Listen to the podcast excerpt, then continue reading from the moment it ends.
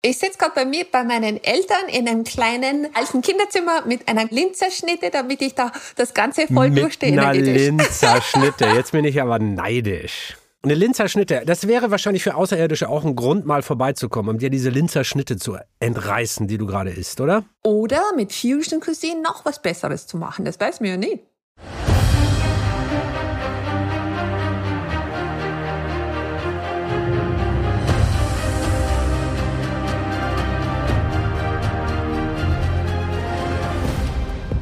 Hallo, hier ist Terra X, der Podcast. Ich bin Dirk Steffens und spreche in diesem Podcast mit schlauen Köpfen über schwierige Fragen. Und die Frage heute ist there anybody out there?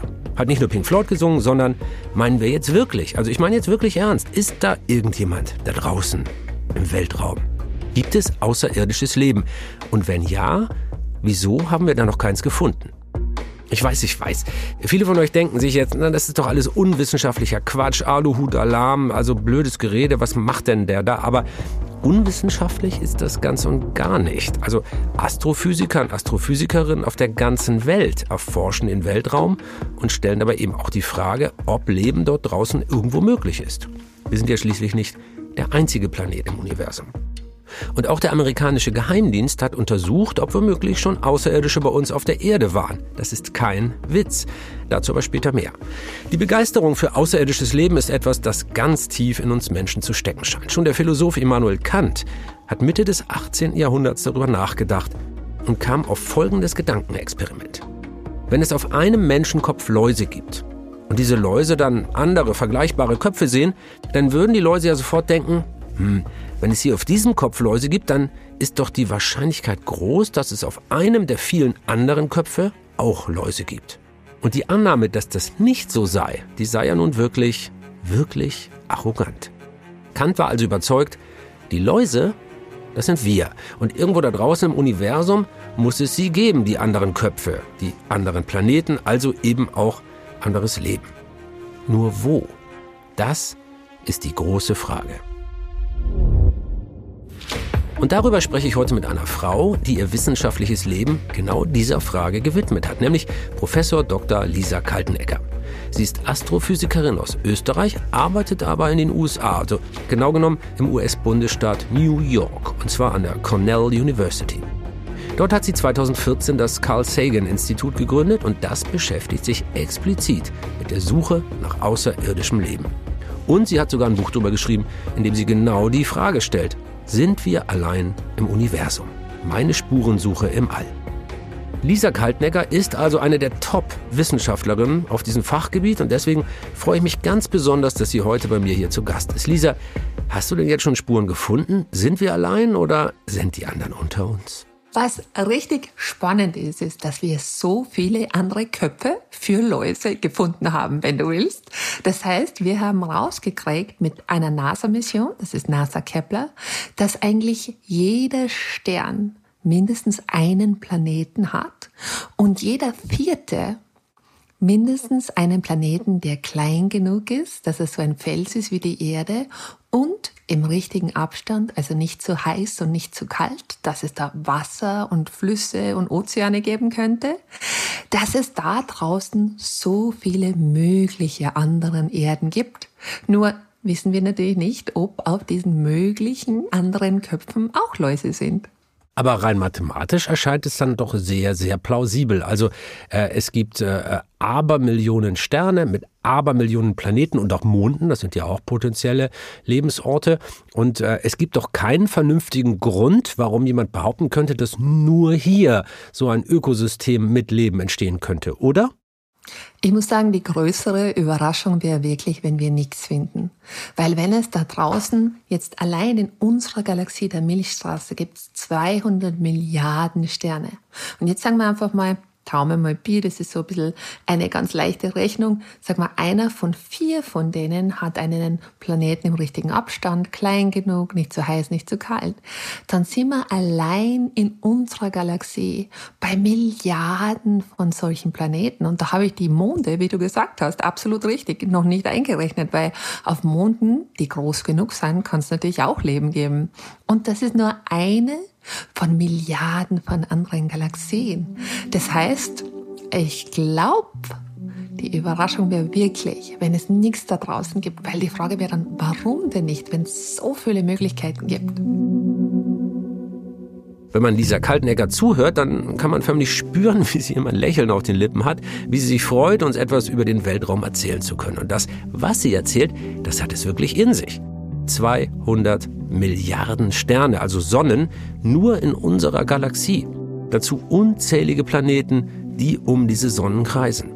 Also rein mathematisch kann man sagen, ja, das ist mehr als plausibel. Wir leben in einem so großen Universum, das ist so riesig, irgendwo da draußen muss es doch noch anderes Leben geben. Das wäre ja gar nicht logisch, wenn nicht. Aber es gibt ja auch genug Menschen, die glauben, dass dieses andere Leben uns auch regelmäßig besucht hier auf der Erde. Das erste Mal, dass jemand so einen Besuch gesehen haben will, also dass das mal wirklich dokumentiert ist, diese Aussage, das war 1947. Damals hat der US-amerikanische Amateurpilot Kenneth Arnold neun fliegende Objekte gesichtet, sogenannte Unidentified Flying Objects, also kurz UFOs. Und weil Kenneth Arnold die UFOs wie fliegende Untertassen beschrieben hat, stellen wir sie uns, also die Raumschiffe von den Außerirdischen, noch heute so vor als fliegende Untertassen. Und bis heute ist jetzt eigentlich das richtige Stichwort, denn das UFO-Thema ist immer noch brandaktuell, gerade sogar besonders aktuell. Erst in diesem Jahr hat das Pentagon in Zusammenarbeit mit dem amerikanischen Geheimdienst einen Bericht veröffentlicht, in dem man UFO-Sichtungen aus den letzten Jahren untersucht hat. Hier zum Beispiel eine aus dem Jahr 2004. That's not LNS though, is it? It's not. That is LNS, dude. Well, if there's like anything, it's rotating.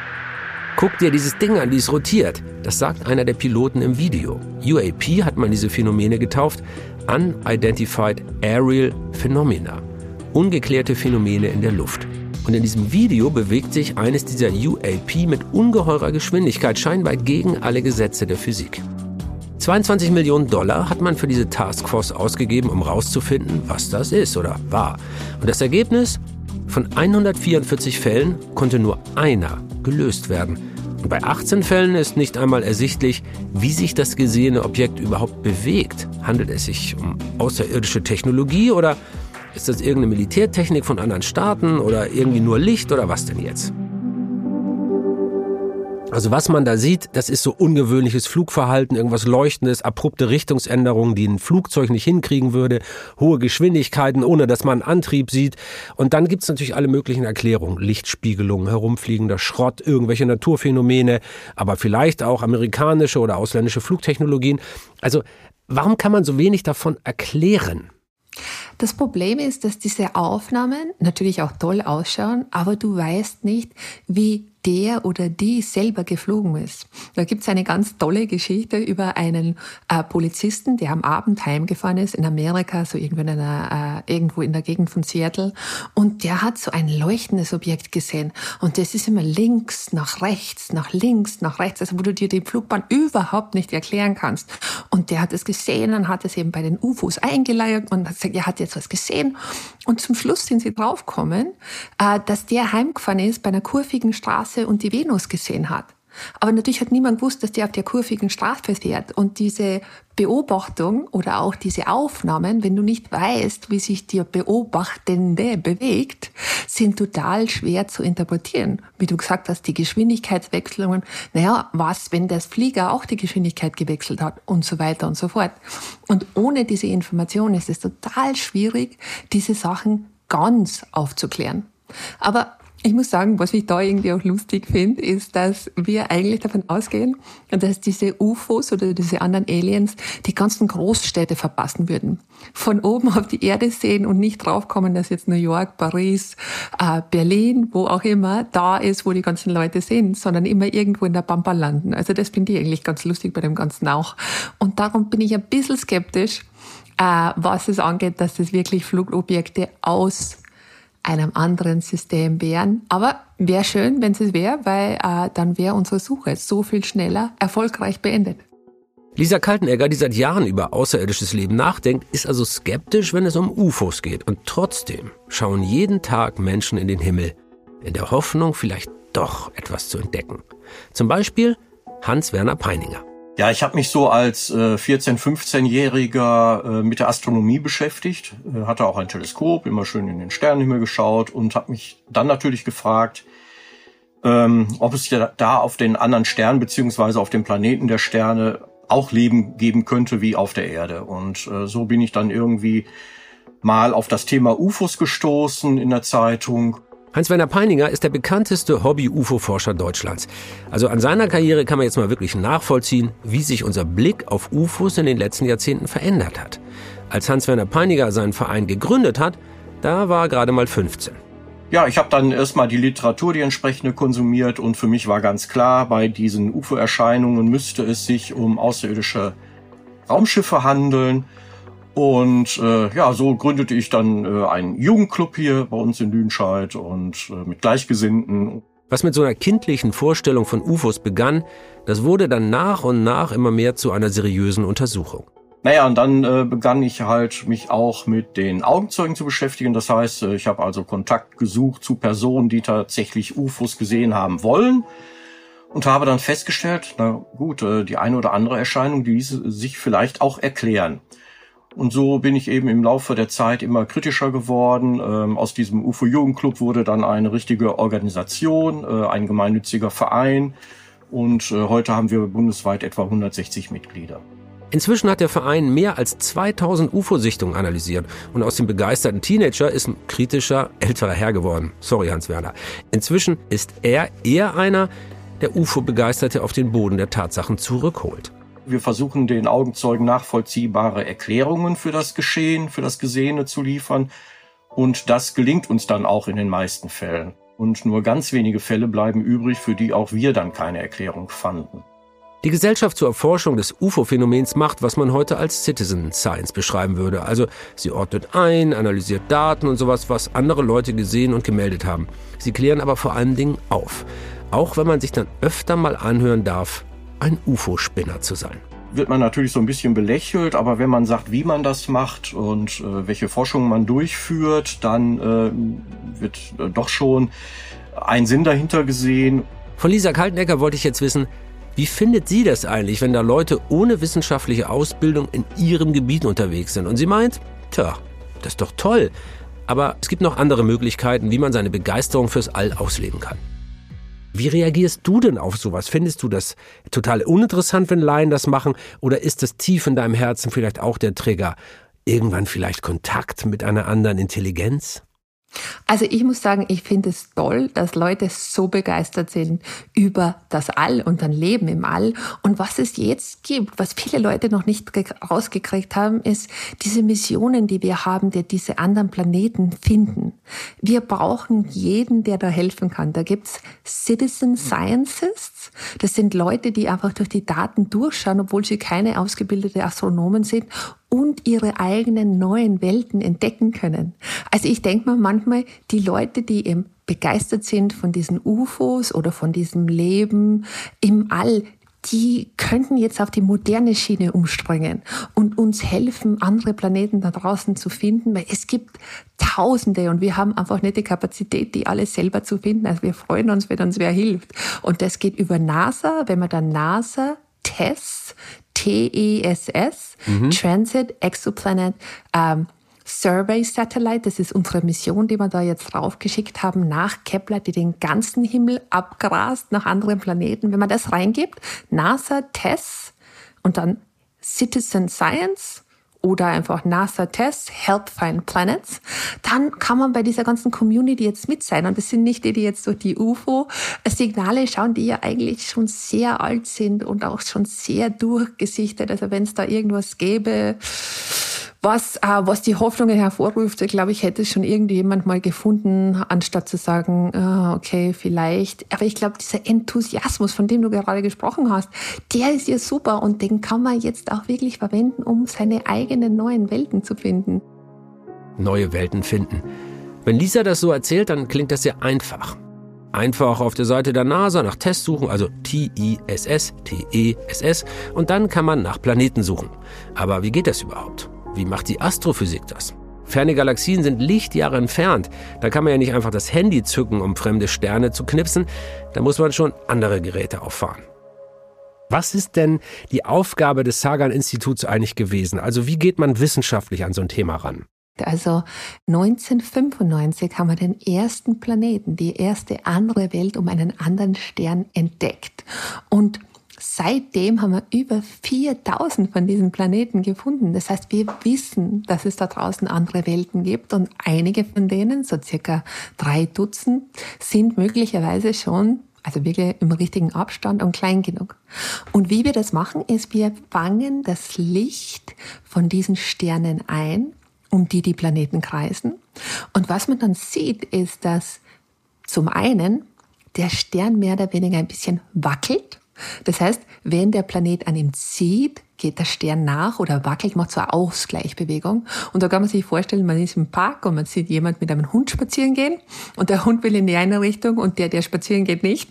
Dann sieht man, dass der sich zurückstemmt und man muss nicht mal den Hund sehen. Wenn Sie jemand sehen, der so geht, der sich so zurücklehnend geht oder sich zurückstemmt, ohne umzufallen, dass da was an ihm oder ihr zieht.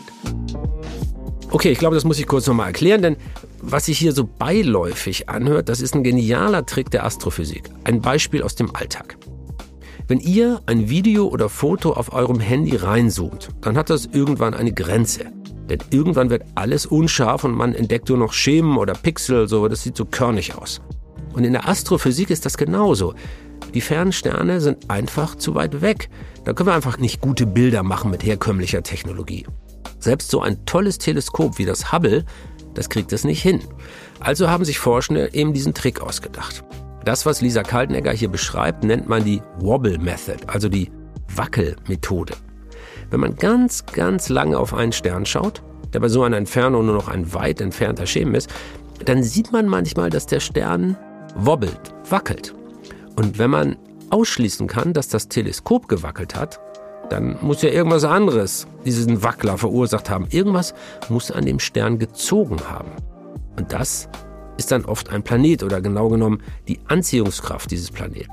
Und weil die Astrophysik schlau ist, kann sie aus diesem kleinen Wackler nicht nur ausrechnen, wie groß der Planet ist, also wie viel Anziehungskraft er entwickelt, sondern sie kann auch herausfinden, ob der in der richtigen Entfernung zum Stern ist, also ob der sich in der habitablen Zone befindet, also in einem Abstand zur Sonne, in der Leben möglich ist, also Leben so, wie wir uns das vorstellen. Neben der Wackelmethode gibt es aber noch eine andere. Und zwar, wenn sich der Stern ein bisschen verdunkelt, dann zieht der Planet nämlich vorne dran vorbei. Das ist die zweite Methode und da mit dieser zweiten Methode eben, weil man gerade richtig drauf schaut, das dieser Planet sich vor uns und den Stern schiebt, das ist nur zufällig, dann wird der Stern so für ein paar Stunden ein bisschen dunkler. Das ist total seltsam, weil das macht der Stern normalerweise nicht. Und das ist, wenn man die Erde sehen würde, zum Beispiel einmal im Jahr für zwölf Stunden. Aber die Teleskope sind gut genug, wie dieses Kepler-NASA-Teleskop, um sowas aufzuspüren und dadurch diese Planeten um andere Sterne zu entdecken. Jetzt ist es ja die eine Sache festzustellen, dass es da draußen andere Planeten gibt und das nachzuweisen. Äh, eine völlig andere ist es dann zu behaupten, es gibt da Leben. Also wie kann man denn, wie kann man denn jetzt als Wissenschaftlerin glauben, nachweisen zu können, dass es irgendwo Leben gibt, wenn man nur die Planeten indirekt durch das Verhalten der Sterne nachweisen kann? Das ist ja nun wirklich von hinten durch die Brust ins Auge. Wie macht ihr das? Das ist eine gute Beschreibung. Ich finde das immer so toll, aber der äh, Nobelpreisträger Michel Major, der mit Didier Queloz jetzt vor ein paar Jahren den Nobelpreis für die Entdeckung von diesem ersten Planeten um eine andere Sonne entdeckt hat, der sagt das immer super. Der sagt, die Wahrscheinlichkeit, dass es da draußen Leben gibt, ist 50 Prozent. Plus, minus 50 Prozent. Und ich finde das eigentlich toll, weil das zeigt uns, dass wir natürlich noch viel lernen müssen. Wir haben die Planeten, aber entsteht Leben überall? Wie kriegt man es überhaupt raus? Und da hilft uns Licht. Das Licht wandert oder fliegt durchs Universum. Und wenn es auf ein Molekül stößt, so zum Beispiel wie auf Wasser, dann kommt das ganze Licht nicht durch, weil ein Teil der Energie vom Licht dazu verwendet wird, dass dieses Wassermolekül zum Schwingen und Rotieren anfängt. Und Licht, die Energie vom Licht, ist in der Farbe drinnen. Das heißt, wenn Sie jetzt auf ein Wassermolekül stoßen, dann ist ein bisschen mehr vom roten weg zum Beispiel. Wenn Sie auf ein Sauerstoffmolekül stoßen, ein bisschen mehr vom blauen Licht weg. Und das kann man im Labor messen. Das heißt, wenn ich mir das Licht anschaue, das von dem Stern kommt, während der Planet davor sitzt und ein Teil vom Sternenlicht gefiltert wird durch die Luft von dem anderen Planeten, kann ich rauskriegen, was da drinnen ist, in der Luft von diesem anderen Planeten, wo ich nicht mal hinfliegen kann. Und unser goldener Lichtfingerabdruck, der auf Leben hinweist, ist natürlich von der Erde. Das ist die Kombination von Sauerstoff und Methan. Und das versuchen wir jetzt auf diesen anderen Planeten zu finden, weil das würde uns sagen, da atmet auch jemand. Also ihr klemmt sozusagen hinter euer Teleskop noch ein Spektrometer, also ein Gerät, mit dem man die verschiedenen äh, Licht Wellenlängen, Farben äh, darstellen kann. Und dann könnt ihr aus dieser Lichtdarstellung rückschließen, ah, da gibt's Sauerstoff, oh, da gibt's Methan, ah, Ozon. Und wenn ihr das wisst, wenn ihr also diese, diese atmosphärischen oder diese ähm, Zusammensetzung ähm, analysieren könnt, dann könnt ihr rückschließen darauf, da gibt's wahrscheinlich auch Leben. So funktioniert das ungefähr. Genau, so funktioniert's, weil man kriegt verschiedene Sachen durch Geologie allein hin, Vulkanismus oder durch andere Sachen, aber dann gibt's verschiedene Gaskombinationen, die können wir uns nur erklären, wenn es dort Leben gibt. Und Sauerstoff mit Methan oder Ozon mit Methan ist die Kombination, die wir uns so nicht erklären können auf einem normalen kleinen Planeten wie die Erde, der nicht zu heiß und nicht zu kalt ist. Das heißt, das ist unser Smoking Gun, würde man das sagen im Englischen. Also das ist das, wonach wir suchen, um dem Leben da draußen auf die Spur zu kommen. Wenn man mal drüber nachdenkt, es ist total verrückt, wie viel wir über andere Planeten lernen können, ohne die Erde dafür verlassen zu müssen. Was Lisa und ihre Kolleginnen und Kollegen dafür machen, ist ja einfach nur das Licht zu untersuchen. Nur das Licht. Denn das Licht gibt uns ja auch immer Auskunft darüber, wo es vorher schon war. Verrückt, oder? Was da für Infos drin stecken. Das kann man sich so ein bisschen vorstellen wie ein Reisepass. Da hat man verschiedene Stempel und die zeigen, wo man schon überall war. Also hat man einen Aufkleber, einen Stempel von den USA, von Thailand, Australien und so weiter. Und wenn man drin blättert, sieht man, aha, aha, da war dieser Mensch schon. Und genau wie bei so einem Reisepass kann man beim Licht nachvollziehen, wo es vorher war und vor allem, wie die Atmosphäre dort zusammengesetzt ist. Jetzt suchen wir eine bestimmte Kombination von Stoffen, nämlich Sauerstoff und Methan. Und wenn uns das Licht anzeigt, dass es irgendwo war, wo es genau diese Kombination aus Sauerstoff und Methan gibt, die also ähnlich ist wie hier auf der Erde, dann wissen wir, auf diesem Planeten ist mit einer gewissen Wahrscheinlichkeit Leben möglich. Und wenn es dann dort Leben gibt, wie würde das denn aussehen? Sind das nur irgendwelche stumpfen Einzeller, die so vor sich hin wabern? Oder ist das intelligentes Leben, mit dem man vielleicht sogar kommunizieren könnte? Der Astronom Frank Drake hat sich mit diesen Fragen beschäftigt und Anfang der 60er Jahre, ist auch schon wieder eine Weile her, die Drake-Gleichung aufgestellt. Das ist eine Formel, mit der berechnet werden kann oder berechnet werden soll, auf wie viel intelligente Zivilisationen wir in unserer Galaxie stoßen könnten. Also eine Formel, wie viel intelligentes Leben ist da draußen in unserer Galaxie. Und bis heute ist das für viele Forschende, die sich mit dem Leben im All beschäftigen, so etwas wie die heilige Formel. Also was steckt hinter dieser Drake-Formel? Woraus besteht sie? Welche Faktoren fließen da ein? Also der Frank Drake war ja auch Professor am Cornell. Wo du auch bist, der, genau, genau. Wo ich auch mhm. bin, genau. Das ist irgendwie total toll, wenn man sagt, oh, und das war Franks Office. Das ist, ich sitze in Carl Sagans Office. Also es ist ziemlich lustig, wenn man sich denkt, welche Größen da vorher da waren. Aber was der Frank damals gemacht hat, was super war, der hat eine Konferenz gehalten über dieses Thema eben in den 60ern, wo es ganz, ganz neu war und sich gesagt hat, naja, wie können wir dieses Thema überhaupt angehen? Und da sagt er, naja, wenn du rauskriegen willst, wie viele Zivilisationen es da draußen gibt, die mit uns in Kontakt treten könnten über Radiosignale, also das war wirklich die ganze Idee dahinter, dann musst du erst einmal wissen, wie viele Sterne gibt es überhaupt. Und dann musst du wissen, wie viele von diesen Sternen haben Planeten. Da musst du wissen, wie viele von diesen Planeten haben dann Leben Mhm. Dann die nächste Frage ist, na, Leben allein reicht auch nicht, weil du würdest gern Leben haben, das intelligent wird. Genau, wer, wer will schon mit einer Qualle reden? Das ist langweilig auf Dauer. Die Frage ist auch, ob die Qualle mit uns reden will. Auch das, ja. Und dann äh, ist die Frage noch, also diese Technologie, wie lang überlebt die? Das heißt, die Lebenszeit ist da auch noch drinnen. Und diese Lebenszeit, das war genau das, was am meisten diskutiert wurde bei dieser Konferenz, weil die Frage ist, wenn jetzt eine technologische, eine technologische Zivilisation 100 Jahre lebt, das ist, haben wir ja schon, Gott sei Dank, hoffentlich ist es mehr, dann äh, wird es total schwierig, eine andere Technologie da draußen zu finden, auch wenn es Milliarden von anderen Planeten gibt, einfach zeitweise von der Evolution her. Wenn natürlich das eine Milliarde Jahre ist, dann wird es viel einfacher. Ach so, ich verstehe. Also, also da. Man, man, man denkt, dass eine intelligente Zivilisation wie die menschliche auf der Erde nicht unbegrenzt lebt, sondern ähm, ich meine, wir haben jetzt Technik, hast du gerade gesagt, seit 100 Jahren ungefähr kann, können wir so rausfunken, ne? Mhm. Und irgendwann werden wir Menschen vielleicht aussterben und dann können wir nicht mehr rausfunken. Es gibt uns also nur ein paar hundert, ein paar tausend oder wenn es gut läuft auch mal eine Million Jahre. Und die anderen leben ja auch nicht ewig und man müsste ja auch noch zur gleichen Zeit leben, um Kontakt mhm. aufzunehmen. Das ist die Idee dahinter. Das ist die Idee dahinter. Und was noch dazu kommt, Licht, das durchs Universum fliegt, braucht Zeit. Wie ein Auto, jetzt zum Beispiel von München nach Frankfurt zu fahren, braucht ein paar Stunden. Das heißt, Licht braucht vom nächsten Stern ein bisschen mehr als vier Jahre zu uns. Das heißt, das muss man auch noch mit einrechnen, dass auch wenn jetzt die äh, Zivilisationen zur gleichen Zeit leben würden, wenn die ganz weit voneinander weg ist, wird das Signal noch lang dauern. Und dieser letzte Teil, wie lange überlebt eine Zivilisation, der ist natürlich komplett unknown. Was lustig ist, ist seit der Drake Equation, ist jetzt diese, wie viele Sterne gibt's? Wissen wir. Mhm. Wie viele Sterne mit Planeten gibt's? Wissen wir. Wie viele Sterne haben Planeten, die äh, Leben ermöglichen könnten? Ja, nicht ermöglicht haben. Soweit sind wir noch nicht. Seid ihr gerade dabei, sind, aber rauszufinden? Da sind wir dabei, genau. Aber mhm. wir wissen könnten, ist eben das 1 in 4 was super ist von Sternen. Und jetzt sind wir gerade dabei, diesen Teil zu machen, äh, wer hat dann wirklich Leben? Also eben in diese Atmosphäre reinzuschauen, weil mit Ende dieses Jahres äh, launchen wir das James Webb Space Telescope, ein 6,5 Meter Teleskop im Durchmesser, das eben zum ersten Mal genug Licht einsammeln kann von diesem ganz kleinen Planeten, weil die Erde ist super klein im Vergleich zur Sonne, kannst 110 Mal nebeneinander stellen. Das ist der Durchmesser von der Sonne. Das heißt, Licht von so einem ganz winzigen Planeten wie die Erde zu einzufangen und dann überhaupt zu analysieren mit dem Spektrographen, den du dahinter schaltest, ist wahnsinnig schwierig. Darum brauchst du ein großes Teleskop und am Ende dieses Jahres äh, fliegen wir so eins. Also hoffentlich funktioniert das alles. Ist Nachfolger vom Hubble-Teleskop, oder?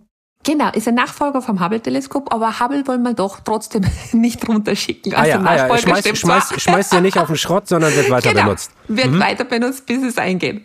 Solange wie irgendwie möglich. Aber ist der Nachfolger vom Hubble, absolut. Und das nächste Riesenteleskop eben, 6,5 Meter Durchmesser. Und mit dem können wir zum ersten Mal genug Licht von diesen kleinen Planeten einfangen, um eben nach Wasser, Sauerstoff, Methan, CO2, Ozon zu suchen. Aber sag mal, mir als mathematischem Laien, ähm, natürlich ist die Wahrscheinlichkeit, dass es auf einem einzelnen, also auf einem speziellen Planeten Leben gibt, extrem, extrem, extrem klein. Also sehr unwahrscheinlich, da Leben zu finden. Aber da es ja auf der anderen Seite fast unendlich viele Planeten gibt, also wenn ich ganz klein mit fast unendlich multipliziere, dann lande ich doch bei einer Wahrscheinlichkeit, die sagt, ja, es gibt Leben. Das Ganze ist, wir wissen eben nicht, was dieser Faktor ist. Like, wie leicht gibt's Leben? Wir wissen, wie viele Planeten es gibt. Und da haben wir die Monde, wie du gesagt hast, überhaupt nicht dazugerechnet, die auch Lebensbedingungen geben könnten. Das heißt, wenn jetzt dieser Faktor wenn er ganz, ganz klein ist, so wie du es gesagt hast, also einer in einer Milliarde, dann haben wir trotzdem noch ein paar in unserer eigenen Galaxie, aber die könnten weit weg sein. Aber wir wissen nicht, warum er überhaupt nur eins in einer Milliarde sein sollte. Weil wenn du jetzt einen Felsen hast im richtigen Abstand, also nicht zu heiß, nicht zu kalt, da soll es Wasser geben, also und dann, wenn es das gibt, äh, wenn du das dann für Milliarden von Jahren sitzen lässt oder hunderttausend Jahre sitzen lässt, das war ja genug auf der Erde, also ein paar hunderttausend Jahre waren wahrscheinlich mehr als genug, dass das Leben jetzt äh, hier begonnen hat. Okay, ihr habt jetzt eine Zeit lang, hast du vorhin erzählt, 150.000 Sterne beobachtet, ihr habt Planeten gefunden, 4.000, habe ich das richtig in Erinnerung? Und jetzt muss man ja diese Planeten kategorisieren. Welche Planeten kommen denn überhaupt in Frage, um Leben zu tragen? Also was muss so ein Planet mitbringen? Ich nehme mal an, so ein Gasriese, sowas, äh, äh, so oder, oder so ein Jupiter oder so kommt eher nicht in Frage. Also wie muss ein Planet sein, damit er für euch überhaupt interessant wird? Also wenn du versuchst, mal rauszukriegen, wo gibt's Leben, schaut sich erst einmal im Sonnensystem um. Und da gibt's natürlich nur Leben auf der Erde, aber wir glauben am Anfang, wo äh, Leben entstanden ist, war es ganz, ganz wichtig, dass es eine feste Oberfläche gab und Wasser. Also ein Gesteinsplanet und nicht ein Gasriese oder sowas. Genau, weil beim Gasriesen hast du nichts, also keine Oberfläche, wo sich sowas konzentrieren kann. Wo sich Chemikalien konzentrieren können, um sowas wie eine Zelle zu machen, wo sich Chemikalien konzentrieren können, um sowas wie RNA oder DNA zu machen. Also die ersten Bausteine, um Leben zu machen. Und darum haben wir diese Gasplaneten eigentlich ausgeschieden. Natürlich die Monde um die Gasplaneten ist noch ein bisschen was anderes. Aber die Gasplaneten sind einmal heraus. Das heißt, wir wollen einen Gesteinsplaneten, einen Gesteinsbrocken, so wie die Erde, im richtigen Abstand, dass es nicht zu heiß und zu kalt ist. Von dem jeweiligen Stern. Wie hier auf der Erde, wären wir zu nah dran, wäre es zu heiß, wären wir zu weit weg, wäre es zu kalt. Also der Abstand muss auch stimmen. Okay, wir haben gelernt, es muss Gestein sein und der Abstand zu einem Stern muss stimmen. Genau. Und das Ganze ist noch so, dass das noch ein bisschen Eigeninteresse ist, weil wenn es zu kalt wird, dann könnte schon Leben geben in Ozeanen unter dieser Eisschicht. Aber das Einzige, was ich kriege als Astronome, um das Leben da draußen zu finden, wenn ich nicht hinfliegen kann, ist Licht. Das heißt, das Licht geht durch die Luft von diesem Planeten durch, bevor es zu meinem Teleskop kommt. Und das, was fehlt, wie wir vorher gesagt haben, sagt mir, ob es da Wasser gibt, ob es da Sauerstoff gibt, ob es da Methan gibt. Genauso wie ein Stempel im Pass dir sagt, wo du warst, also welche Länder du besucht hast, bevor du gekommen bist. Und wenn da jetzt eine riesen Eisdecke drüber ist, dann kann zwar Leben da unten drinnen sein, aber es zeigt mir nichts, dass es dort Leben wirklich gibt, weil dieses Leben unter einem dicken Eispanzer die Luft über diesem Eispanzer wahrscheinlich, soweit wir wissen, nicht beeinflussen wird. Jedenfalls nicht so, dass ich rauskriege, es gibt's dort. Okay, also bei Gasriesen sagst du, die Wahrscheinlichkeit, dass Leben gibt, ist fast null. Bei Eis, reinen Eisplaneten sagst du, mh, hm, wissen wir nicht genau, kann sein, aber wir könnten es nicht nachweisen. Also auch runter von der Liste bleiben nur die Gesteinsplaneten die Gesteinsplaneten im richtigen Abstand, dass es warm ist auf der Oberfläche, dass es flüssiges Wasser gibt. Und was spielt noch eine Rolle? Genau. Also e, egal, wie der geformt ist, wie groß der ist, äh, oder gibt es da noch weitere Kriterien, die wichtig sind? Ja, also er sollte auch äh, groß genug sein, dass er eine Atmosphäre halten kann. Das ist einfach, wenn da ein Gas ist und dieses Ding ist nicht massiv genug, nicht groß genug, dann wird dieses Gas wegfliegen, oh. entfliehen. Aber wenn die Schwerkraft genug ist, also wenn das Ding groß genug ist, schwer genug ist, dann wird es die Gase halten. Und das sieht man zum Beispiel beim Mond, der hat keine Luft. Und bei der Erde, wir haben Luft. Wir sind größer, dicker, schwerer und dadurch ist die Schwerkraft auf der Erde so, dass die Atmosphäre bleibt. Beim Mond entflieht sie. Und wir auf der Erde haben ja jetzt zum Beispiel auch noch unser Magnetfeld, das uns vor ähm, tödlicher, potenziell tödlicher Weltraumstrahlung schützt. Also Magnetfeld entsteht, weil wir eine feste Kruste haben, dann kommt ein flüssiger Teil und dann wieder ein fester Erdkern. Das Ganze dreht sich, dadurch entsteht Magnetfeld. Braucht es auch sowas, um einen Planeten lebensfreundlich zu machen? Weiß die Wissenschaft das schon? Das ist eine total gute Frage. Und wenn du mal zu mir arbeiten kommen willst, bitte, jederzeit gerne. Die große Frage ist hier natürlich, da müssen wir immer aufpassen, dass wir nicht zu viel nur an uns denken, an das Leben, das wir kennen. Uns, wir brauchen ein Magnetfeld, weil bei uns viel UV-Strahlung, das bringt uns um. Aber wir wissen natürlich, dass es schon Leben gibt, das UV-Strahlung sehr gut ab kann. Also das kannst du bestrahlen, wo wir schon lang weg wären, da geht's denen noch immer gut. Bärtierchen Und, zum Beispiel, diese kleinen Dinger, die unterm, unter der Lupe, unter dem Mikroskop so aussehen wie Staubsaugerbeutel, ne? Die genau, können das genau. ab. Mhm. Die können das ab und die kannst du auch da raus in den, in den Weltraum setzen und dann, wenn du es wieder reinbringst und ein bisschen Wasser drauf tröppelst, geht's ihnen wieder gut. Also solche Lebensformen gibt's und wir wissen ja genau, warum die warum es die auf der Erde gibt, weil wir hatten nie so eine große Strahlung. Aber sie zeigen uns, dass sogar auf der Erde es eben solche, aber sie zeigen uns, dass es sogar auf der Erde solche Fähigkeiten gibt. Aus anderen Gründen wahrscheinlich.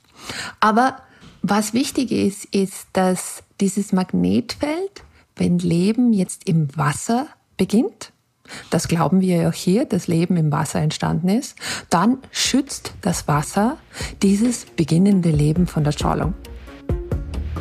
Okay, fassen wir das nochmal zusammen. Welche Voraussetzungen braucht ein Planet, damit auf ihm Leben möglich ist. Erst einmal ist die Entfernung zu anderen Sternen und Sonnen wichtig, denn es darf nicht zu heiß, aber es darf auch nicht zu kalt sein. Am besten sind die Temperaturen ungefähr so wie hier bei uns auf der Erde. Dann ist natürlich auch die Oberfläche wichtig. Punkt 2. Wir brauchen eine feste Oberfläche, am besten aus Gestein. Die Größe des Planeten ist auch entscheidend. Punkt 3. Zu klein darf er nicht sein und zu groß auch nicht. Also hat das mit der Schwerkraft zu tun. Da braucht es ganz schön viele Faktoren, die erstmal so grundsätzlich erfüllt sein müssen, damit Leben überhaupt potenziell möglich wird. Wenn das nicht gegeben ist, diese drei Sachen, dann muss man im Grunde gar nicht weiter suchen. Aber dann gibt es auch noch Dinge, bei denen sich die Wissenschaft noch nicht so ganz sicher ist. Brauchen wir zum Beispiel zwingend ein Magnetfeld, so wie hier bei uns auf der Erde oder auch Wasser? Bei uns auf der Erde gab es das, aber hat das vielleicht nur geholfen oder ist das eine notwendige Voraussetzung? Und eine der größten Fragen der Wissenschaft bleibt auch noch offen. Wie genau entsteht denn jetzt das Leben? Also selbst wenn wir alle Bausteine, die ich gerade aufgezählt habe, wenn wir die zusammenwerfen, wenn man die so in einem Eimer zusammenwerfen und dann umrühren könnte, dann entsteht daraus immer noch kein Leben. Es braucht noch irgendeinen anderen Trigger, irgendeinen Auslöser, der dann aus diesem Baustein tatsächlich etwas Lebendiges macht. Das vermuten zumindest Forschende wie Lisa Kaltenegger. Also, also dieser Schritt von der Chemie zur Biologie, also von den chemischen Voraussetzungen zu Leben. Was hat das auf der Erde ausgelöst? Weiß die Wissenschaft das inzwischen und würde das auf anderen Planeten auch passieren können? Die Wissenschaft weiß das nicht und das ist eins von den ganz spannenden Sachen. Und das Problem ist dann natürlich, sagen wir mal, es hat an die 100.000 bis zerquetschte 500.000 Jahre dauert, bis Leben auf der Erde entstanden ist. Wir wissen nicht, ob es nicht viel schneller gegangen ist, weil wir einfach von dieser Zeit kaum Gestein haben, das wir absuchen können und diese ersten Lebensformen auch nicht irgendwie was Hartes hatten, das jetzt da überleben würde in so einem Gestein als Fossilie oder so. Keine Spuren hinterlassen, genau. Keine Spuren hinterlassen, genau. Und da gibt's ja diesen tollen Ausspruch von Darwin, der gesagt hat, diese Evolution, das ist wie ein Buch und das Problem ist, je weiter wir nach hinten gehen, desto mehr Seiten fehlen in dem Buch. Also ja. wir versuchen das irgendwie so zusammenzusetzen und das ist mit der äh, Geschichte der Erde noch schlimmer weil du gehst ja noch weiter zurück und da gibt es noch weniger äh, Beweismittel oder Gesteine, wo du schauen kannst. Und du versuchst das rauszufinden für Planeten, die du gar nicht direkt sehen kannst, sondern nur über die Lichtschwankung von Sternen indirekt beobachten kannst. Aber es ist riesig spannend und eigentlich total seltsam, wie ich da angefangen habe, das Leben im All zu suchen als Astronome, bin ich zu einem Biologen gegangen und habe gesagt, okay, so, was brauche ich, damit Leben entsteht, damit ich solche Planeten für euch finde. Und die haben gesagt, uh, und dann bin ich erst draufgekommen, wie wenig wir wissen über wie Leben bei uns entstanden ist. Und diese Suche nach Leben im All hilft uns dann auch, also es ist eine parallele Suche, rauszukriegen, wie das bei uns ganz am Anfang war. Okay, also, also ähm, ist natürlich Gegenstand deiner Forschung und auch die Ergebnisse deiner Forschung ist nicht nur, da gibt es jetzt ein ET oder auch nur, eine Mikrobe irgendwo, sondern es geht hier um das Grundverständnis von Leben und Evolution. Absolut. Und es geht auch um das Grundverständnis, wie funktioniert ein Felsplanet wie die Erde. Weil wir haben natürlich die Geschichte der Erde, aber wenn wir ganz, ganz viele andere Erden hätten, sind manche auch, also wenn man einfach genug davon hat, älter wie wir. Und so könntest du auch einen potenziellen äh, Blick in ein, oder einen Blick in eine potenzielle Zukunft werfen. Und das ist mehr oder weniger wieder nur statistisch möglich natürlich, weil wenn du sagst, okay, bei diesen 50 Erden, die älter sind wie wir, und das ist jetzt nur mal eine Zahl, bei den fünf, bei den Erden, die wir sehen, die älter sind als wir, bei allen siehst du zum Beispiel Schwefeldioxid in der Atmosphäre. Das kann bei Vulkanen rauskommen. Dann heißt es noch lange nicht, dass das bei uns passieren wird. Okay, also wir, wir, wir sind ja wirklich bei unfassbaren statistischen Größen, also also Trilliarden Sterne und und äh, fast genauso viele Planeten. Und dann äh, bei den meisten geht's nicht, aber weil es so viele gibt, äh, gehen wir davon aus, dass es doch einen gibt, wo all diese vielen Voraussetzungen äh, geologischer, chemischer und biologischer Natur vor, äh, vorhanden sind, aber dann entstehen doch wahrscheinlich auch nur Viren und Bakterien, oder? Das ist natürlich die Frage, weil das war ja bei uns diese Einzeller, dieses einfache Leben, wenn du so willst. Nicht einfach, aber das, was halt angefangen hat, war bei uns auch der erste Schritt. Aber wenn du natürlich da Tausende, Millionen, Milliarden von Jahren hast, hat sich bei uns mehrzelliges Leben entwickelt und dann natürlich äh, Tiere und dann wir und wer weiß, was in der Zukunft sein wird. Und es ist irgendwie lustig zu denken, dass es woanders nicht sein würde, aber wir wissen auch nicht auf der Erde, was die Evolution weiterbringt. Das heißt, warum sind diese verschiedenen Schritte genau in der Zeit auf der Erde passiert, in der sie passiert sind? Das ist ja richtige Forschung noch. Aber die Zeit, die das Leben in diesem Stadium des Einzeller war, ist natürlich viel, viel größer wie die Zeit, die es als Mehrzeller oder als du und ich war.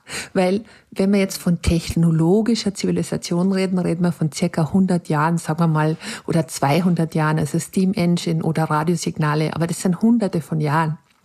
Und die Erde ist 4,6 Milliarden Jahre alt.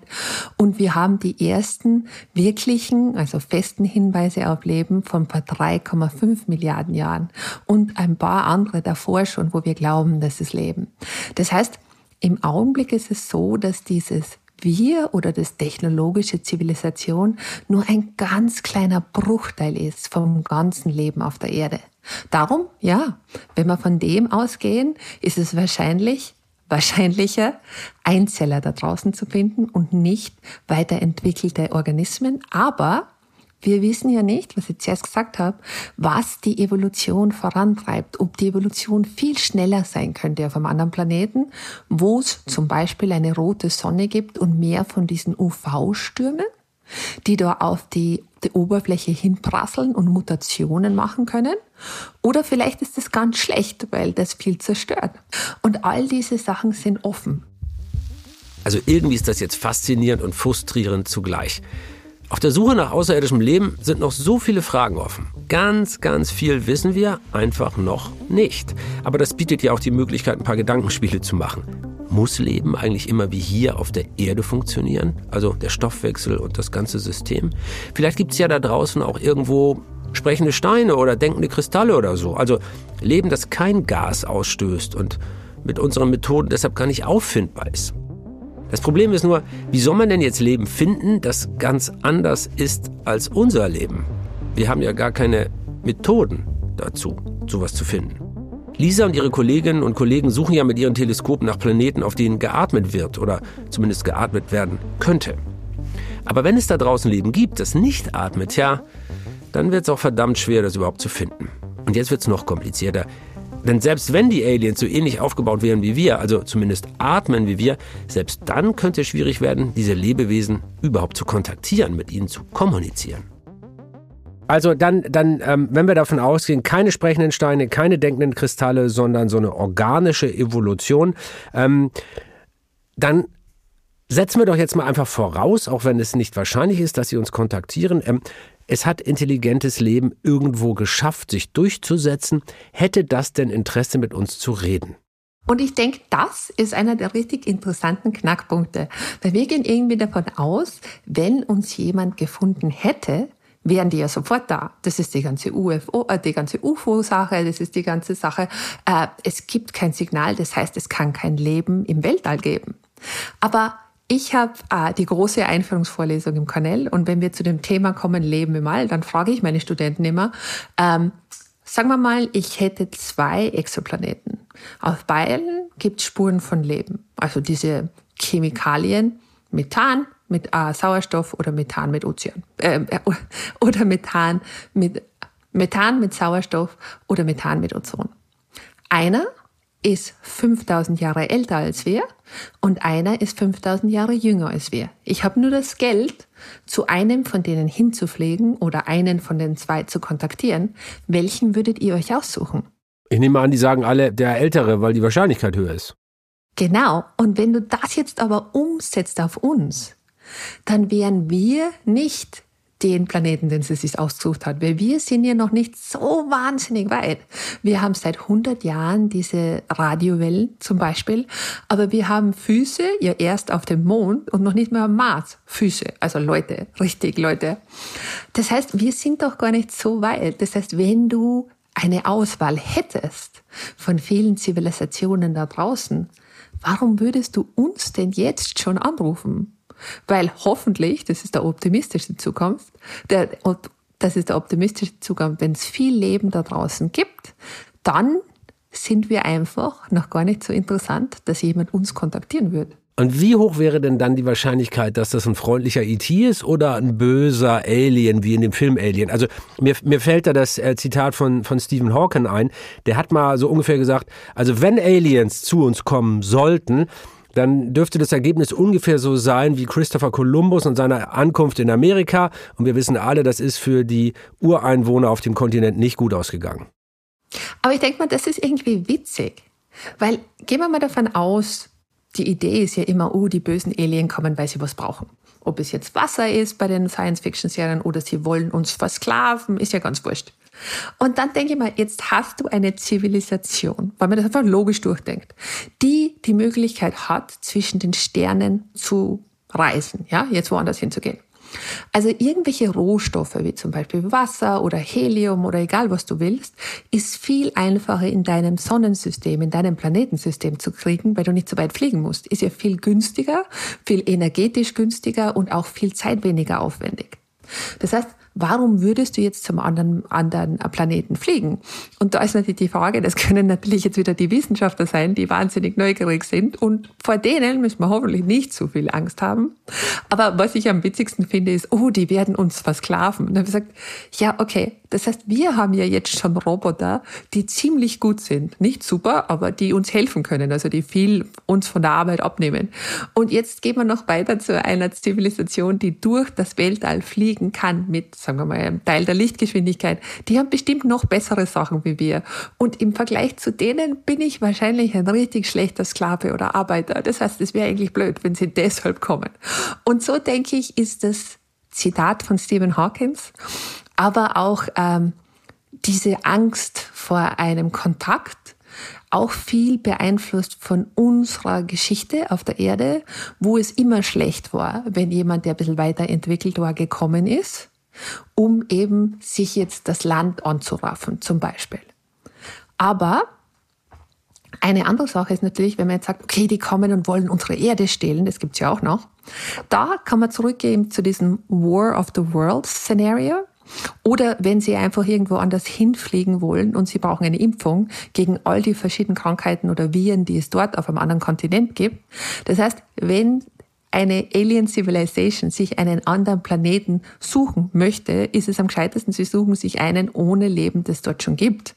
Weil Sauerstoff äh, und Wasserstoff und Kohlenstoff ist ziemlich überall im Universum. Das heißt, dass Kohlenstoff die Basis von Leben ist, ist wahrscheinlich. Das heißt, dann ist die Frage, ob unsere Viren jemand anders, einem Alien, was machen würden. Das ist ja die Idee vom War of the Worlds, dass wir da eigentlich rauskommen sind, weil eben die Viren auf der Erde diese Eindringlinge äh, gekillt haben. Ja, gekillt genau. haben. Aber das ist diese ganze, wenn man das logisch durchdenkt, also gibt es eigentlich keinen Grund, außer Neugierde, dass jemand zu uns fliegen wird. Naja, okay. Ähm, die Indigenen hätten das in Amerika vielleicht auch nicht sich vorstellen können, dass irgendwann mal ein bärtiger Weißer kommt, der irgendwas von ihnen will. Ähm, es gibt noch einen Fachbegriff äh, aus eurer aus eurem Wissenschaftsbereich, das sogenannte Fermi-Paradox. Das geht ein bisschen zurück auf das, was du vorne schon beschrieben hast. Es geht nämlich um diese, diese Zeiträume. Ähm, äh, dass zwei intelligente Zivilisationen müssten ja ungefähr gleichzeitig entstehen, damit sie sich überhaupt finden können. Also wenn eine schon seit 10 Millionen Jahren ausgestorben ist, dann geht's halt nicht. Ähm, und dann braucht man ja auch noch Zeit, um von Sternsystem zu Sternsystem sich auszubreiten. Ist das Universum eigentlich schon alt genug? Ähm, dass wir statistisch auf eine andere Zivilisation hätten stoßen können. Also mal angenommen, die sind 100.000 Lichtjahre weg und dann fangen die an, den Weltraum zu bevölkern, indem sie einen Planeten oder Mond nach dem anderen irgendwie besiedeln. Das dauert ja dann Millionen Jahre, bis sie sich so langsam ausbreiten.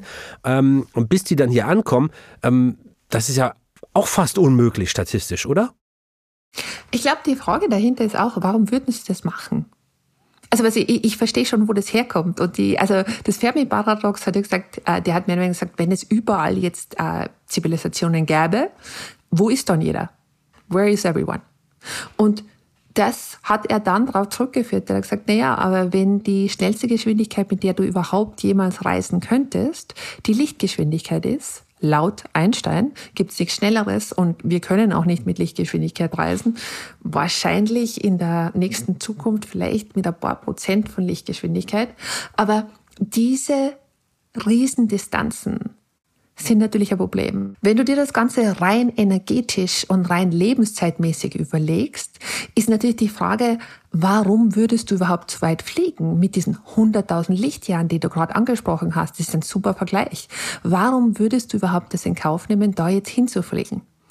Und das ist natürlich wieder so eine Kernsache, weil die Idee, dass du jetzt die ganze Galaxie äh, bevölkern wirst, ist eine interessante Idee, aber die kommt von unserer Idee, wenn du jetzt zum anderen Kontinent gehst und Amerika erforscht und so weiter.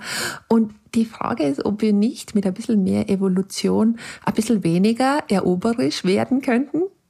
Wenn du die Frage stellst, wer könnte uns überhaupt als Alien sehen? Also gehen wir mal davon aus, es gäbe, wissen wir nicht, Leben im All, dann, wenn man nicht so weit weggeht, damit die Distanzen nicht so groß sind.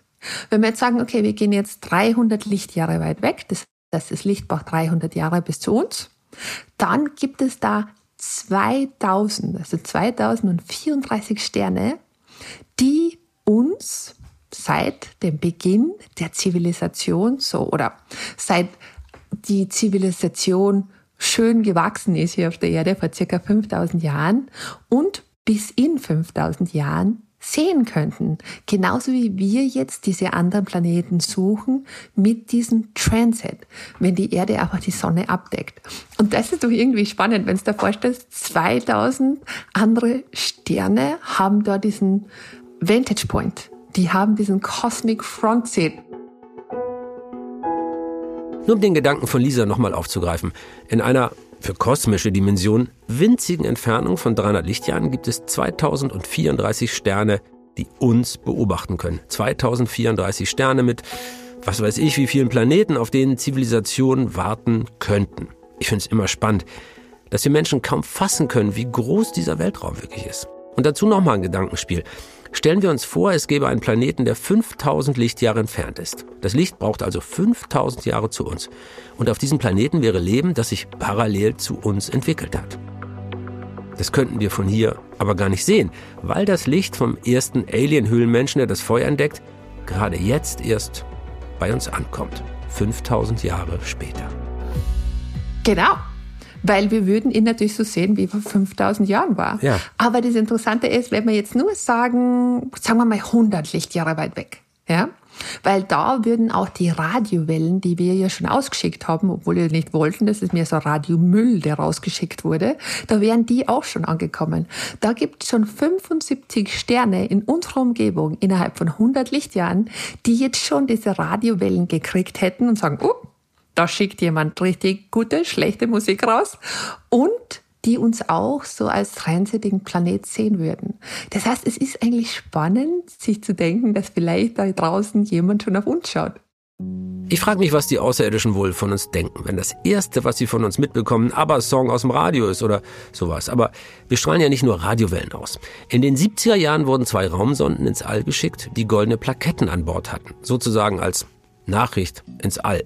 Auf den Plaketten sieht man einen nackten Mann und eine nackte Frau. Der Mann hat die Hand zum Gruß erhoben und daneben ist im Grunde sowas wie ein kleiner Wegweiser gezeichnet, wo wir denn hier wohnen, also wo die Erde ist. Und ein paar Jahre später wurde dann sogar noch einer draufgesetzt. Da wurden noch zwei goldene Datenträger hinterhergeschickt, die Voyager Golden Records. I send greetings on behalf of the people of our planet. Verantwortlich für diese Golden Records war übrigens der Astronom Carl Sagan, also der Mann, nach dem das Institut von Lisa benannt ist. Auf den Schallplatten sind jede Menge Fotos von der Erde gespeichert und es gibt auch gesprochene Grüße in ganz, ganz, ganz vielen verschiedenen Sprachen.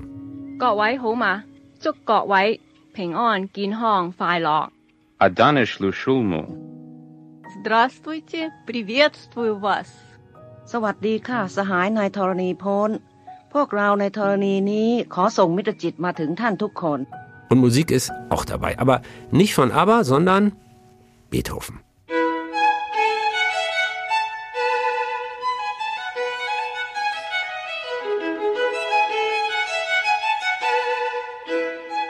Und auch hier wieder eine kleine Wegbeschreibung zur Erde. War das eigentlich eine gute Idee? Also mal angenommen, die sind da draußen und wir haben denen sozusagen gesagt, haha, hier könnt ihr uns finden.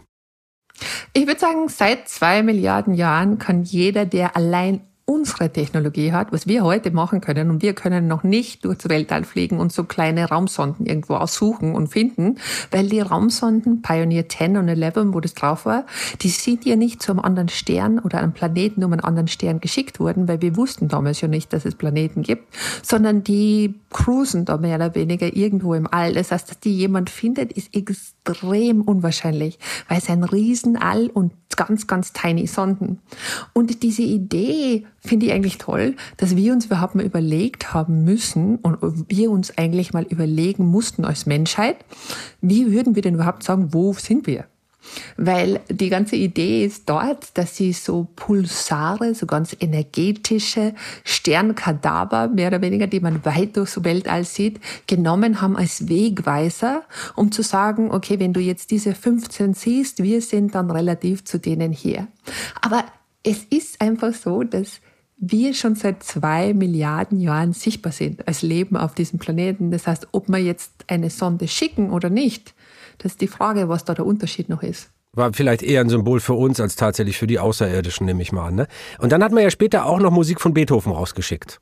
Genau, also das sind die Voyager, äh, die Voyager-Sonden und das finde ich echt toll, dass wir so eine Message in a Bottle geschickt haben. Das heißt, wir haben einfach mal uns überlegen müssen, wenn wir alles, was wir auf der Erde bis jetzt äh, erreicht haben, auf eine Schallplatte draufdrücken müssen. Also es sind zwei Schallplatten, die da draußen auf Voyager 1 und Voyager 2 fliegen, 1977 gestartet.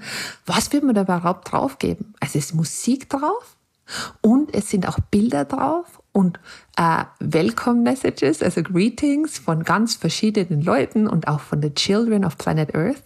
Aber ich glaube, es war mehr eine Bestandsaufnahme für uns.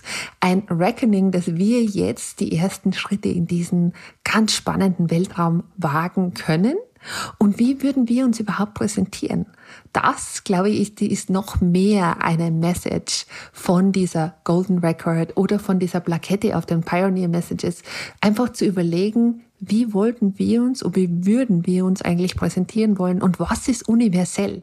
Also mir wäre es ja ohnehin lieber, wenn wir auf andere blicken würden, denn zumindest in der Geschichte der Menschheit, und das ist ja sozusagen der Referenzrahmen, vor dem, äh, aus dem wir heraus denken, war es ja meistens so, dass die Entdecker die Entdeckten irgendwie äh, vernichtet, äh, gequält, unterdrückt haben. Also da fühlt man sich doch irgendwie ein bisschen sicherer, weil wir, wir sollten zwar niemanden, äh, den wir entdecken, unterdrücken oder auslöschen, aber ähm, entdeckt zu werden, ist doch relativ gefährlich. Wenn es trotzdem passieren würde, also ich weiß, du glaubst genauso wenig wie ich daran, dass in nächster Zeit ein Raumschiff hier landet. Aber äh, würden wir die denn verstehen? Möchtest du dann gerne dabei sein, wie in so einem Science-Fiction-Film, die erste, die durch dieses Tor ins Licht, ins Raumschiff hineingeht, um den Kontakt aufzunehmen? Wäre das dein Ding? Ist das dein Traum?